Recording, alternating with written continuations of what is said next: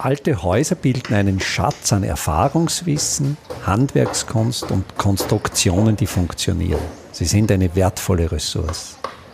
Mein Name ist Friedrich Idam. Ich bin Spezialist für historische Bauten und das ist mein Podcast.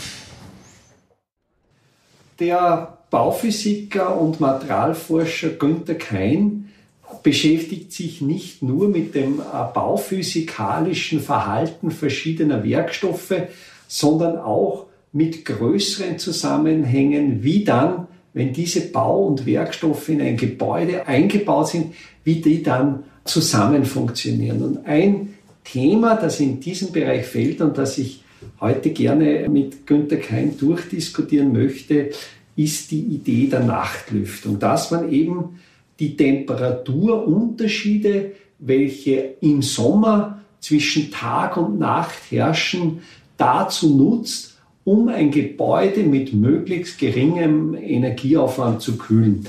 Günther, welche Möglichkeiten siehst du mit, mit sehr, sehr wenig Aufwand, diese Effekte oder Potenziale der Nachtkühlung zu nutzen? Ja, gleich vorweg. Es wird vielfach unterschätzt, dass die Außenluft relativ häufig kühler ist als die Raumluft. Das bewegt sich selbst im Sommer zum Teil in Größenordnungen, wo nur 20 Prozent der Zeit die Außenluft wirklich wärmer ist als die Innenluft. Kurzum, immer dann, wenn sie kühler ist, bringt es grundsätzlich etwas, diese Außenluft ins Innere zu holen und sie dort zum Auskühlen der Substanz zu verwenden. Also es könnte durchaus sein, dass im Sommer um 10 Uhr vormittags die Außenluft noch kühler ist als die, die Raumluft innen. Genau, das hängt natürlich auch von der, der Sonnenexposition ab, aber vor allem in, in den Morgen- und Vormittagsstunden ist es häufig so, dass die Luft kühler ist. Die Frage galt allerdings der Nachtlüftung und da ist es im Prinzip fast durchweg so, dass die Außenluft kühler ist als die Innenluft. Und wenn man nun diese kühle Luft durch das Gebäude strömen lässt, im Idealfall so, dass diese große Oberflächen des Innenraums berührt, diese streift und dort dann Wärmeenergie fortträgt und somit die Substanz an sich auskühlt. Es gibt ja da natürlich mechanische Anlagen, Lüftungsanlagen, die mit äh, Sensoren ausgestattet sind, aber natürlich auch wieder mit elektrisch betriebenen Ventilatoren. Hast du jetzt in deiner beruflichen Erfahrung auch einfachere Möglichkeiten kennengelernt, wo man jetzt ohne diese komplizierte Steuerungs- oder Belüftungstechnik hier äh, diese Effekte einfacher nutzen kann? Ja, diese gibt es durchaus. Das ist einmal ganz einfach eine Querlüftung, das heißt, dass an gegenüberliegenden Außenwänden Öffnungen vorwiegend Fenster geöffnet werden und sozusagen ein Luftstrom quer durch das Gebäude, quer durch die Wohnung ermöglicht wird. Das geht aber auch dahin, dass man zum Beispiel bestehende Lüfter, ich denke an die Ablufteinrichtung einer Küche, nutzt, um den Luftstrom zu erhöhen. Und ganz spannend, was wir im letzten Sommer gemeinsam, Fritz Idam und ich und unser Kollege Alfons Huber evaluiert haben, dass man auch bestehende Kamine nutzt, um einen Luftstrom durch die Wohnung zu erzeugen. Hast du noch im Kopf ungefähre Zahlenwerte von der Wirksamkeit? Weil dieses eine Beispiel, das du genannt hast, der Nutzung einer Küchenabluftanlage, also einen Ablüfter über den Küchenherd, da kostet natürlich die Installation nichts, weil ja dieses Gerät vorhanden ist. Allerdings fallen natürlich Energiekosten oder Energieverbrauch durch den elektrischen Betrieb an. Wie ist das bei einem bestehenden Kamin, bei einem Rauchfang? Der funktioniert ja durch Schwerkraft. Genau. Das heißt, dieser nutzt im Wesentlichen die natürliche Thermik. Das heißt, dass die warme Luft aufgrund der geringeren Dichte aufsteigt und sich diese Wirkung im Schacht des Kamins noch verstärkt. Und was da vor allem auch interessant ist, dass die Kamine von der Substanz her gemauerte Systeme sind. und diese somit relativ hohe Massen im Gebäude aufweisen und noch zusätzlich im Regelfall im Kern eines Gebäudes sitzen. Und somit ist es natürlich besonders interessant, die Temperatur dieses massiven Kerns im Zentrum des Gebäudes zu kühlen, die Durchschnittstemperatur zu senken, weil dann diese Masse, diese thermische Masse hilft, während des Tages, wenn die Temperaturen im, Wohnraum steigen, diese Wärmeenergie wegzupuffern. Das heißt, im Grunde ist, ist dann dieser Kamin ein thermischer Verzögerer für die Innenluft. Das gilt aber natürlich in erster Linie für Gebäude, die in klassischer Massivbauweise wie etwa Ziegelbauweise, es würde auch äh, Stahlbeton äh, eingeschränkt, ja. aber in erster Linie für Ziegelgebäude würde, würde dieser Effekt gelten. Aber ich möchte noch einmal auf die vorige Frage zurückkommen. Kannst du diese Effekte quantifizieren? Gibt es da von dieser Messkampagne, die im Sommer 2020 durchgeführt wird. Und wenn ich mich richtig erinnere, ist ja das, wurde das in Wien durchgeführt, die ja. Messung. Und das Gebäude war ein Gebäude, das so um 1900 errichtet worden ist. Genau, ein, ein klassisches Wiener Zinshaus.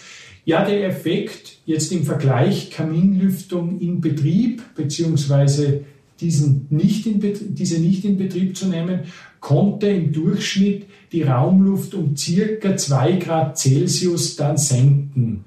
Wir sind gerade noch dabei, die Daten fein auszuwerten, aber der Effekt ist signifikant. Also das sind zwei Grad Abkühlung, die definitiv nichts kosten. Also genau. die einfach.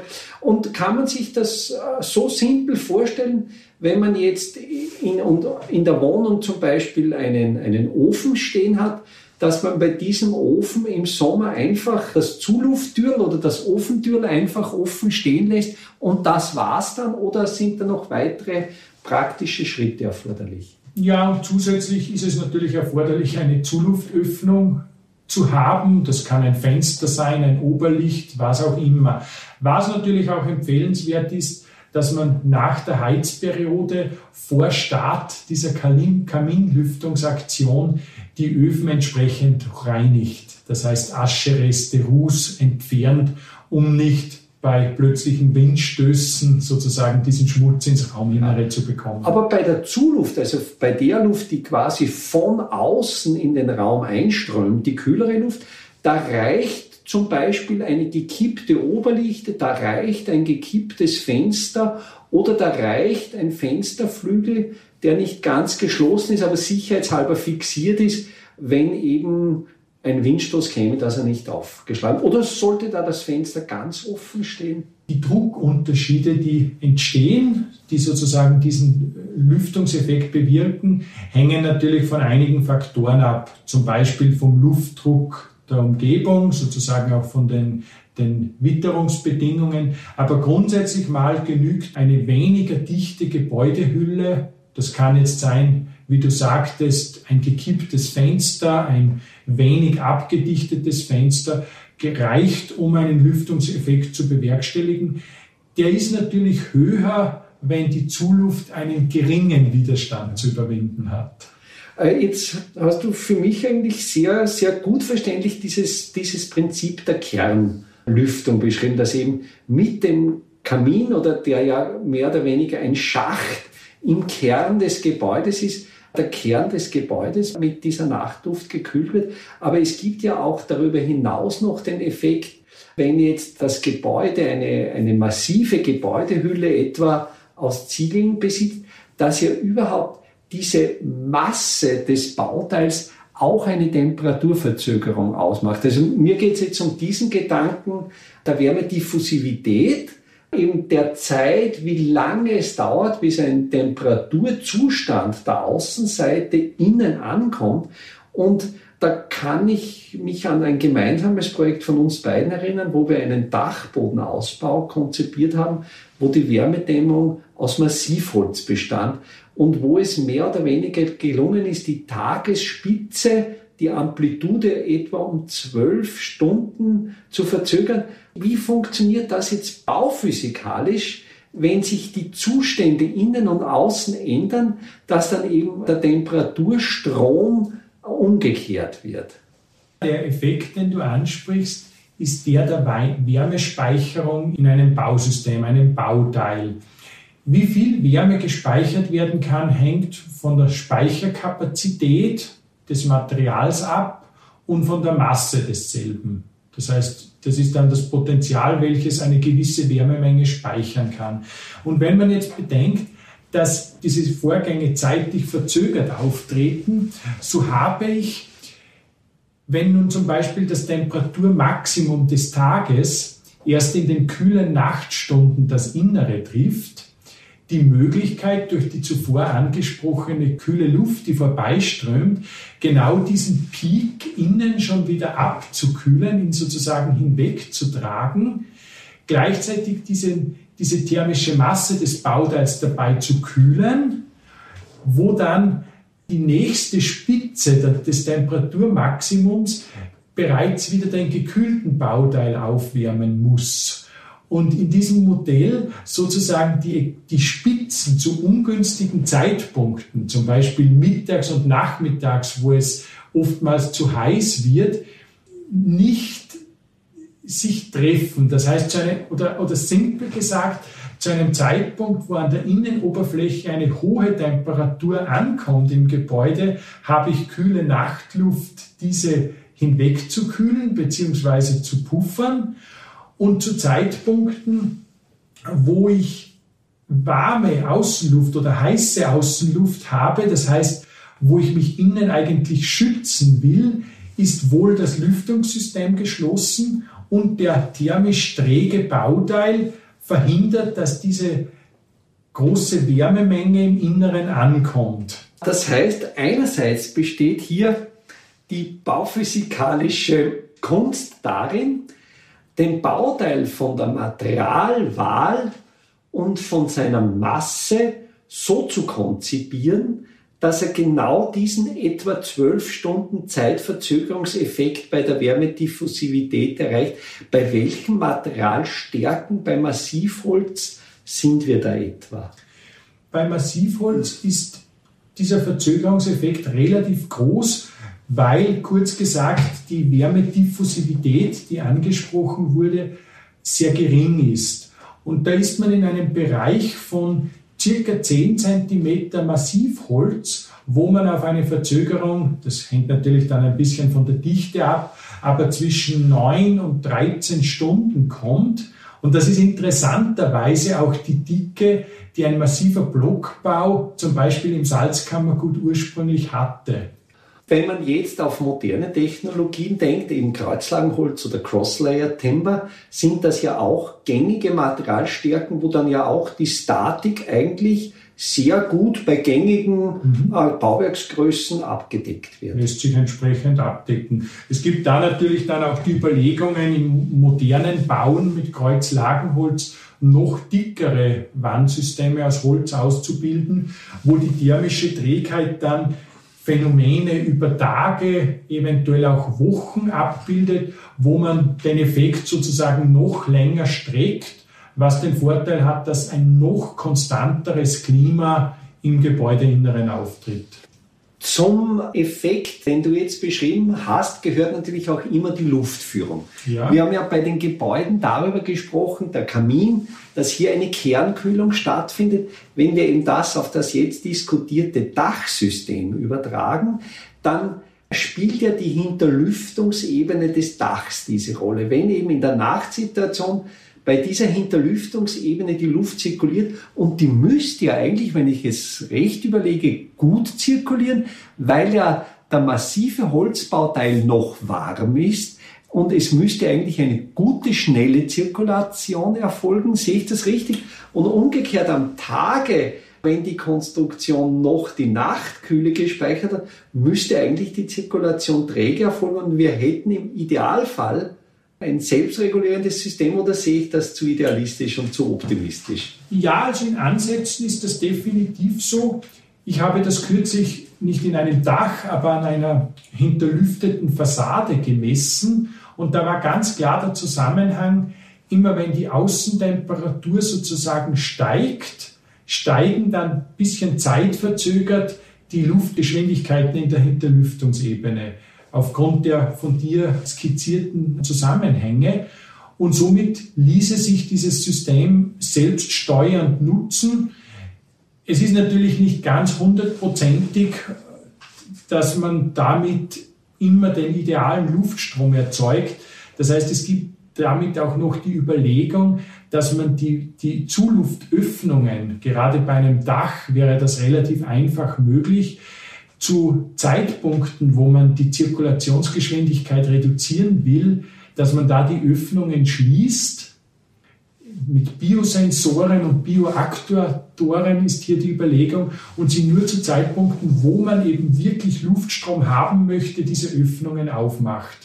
Es sei hier nur der Verweis auch darauf gegeben, dass es nicht nur die Temperatur ist, es gibt dann auch Zusammenhänge mit der Luftfeuchtigkeit, wo es zum Beispiel äh, Wetterbedingungen gibt, wo die Luft sehr feucht wäre, die man dann nicht unbedingt in Hinterlüftungsebenen einbringen möchte. Wenn du jetzt dieses Feuchtigkeitsthema ansprichst, könnte es natürlich gut sein, um diese Hinterlüftungsebene wirklich gut auszutrocknen, dass man sich dann den Luxus leistet, mehr oder weniger doch heiße und damit natürlich Luft, die relativ trocken ist, im Regelfall durchgehen mhm. zu lassen, um, um zusätzliche Abtrocknungseffekte. Summa summarum, global betrachtet würde das auch dafür sprechen, die Speichermasse zu erhöhen, äh, dass man also generell schon äh, die Aussage treffen kann, wenn man hier in größere Speicherdimensionen geht, mit größeren Verzögerungsfaktoren,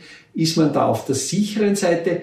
Gibt es da ein Optimum oder kann man das letztlich auch übertreiben? Naja, hier zeigen die Messungen, dass sich Temperaturschwankungen nur bis zu einer gewissen Tiefe im Bauteil abbilden. Das hängt dann vom Material und der Masse ab, das haben wir schon diskutiert. Und jetzt ist es natürlich interessant, auf welche Perioden der Temperaturveränderung fokussiere ich.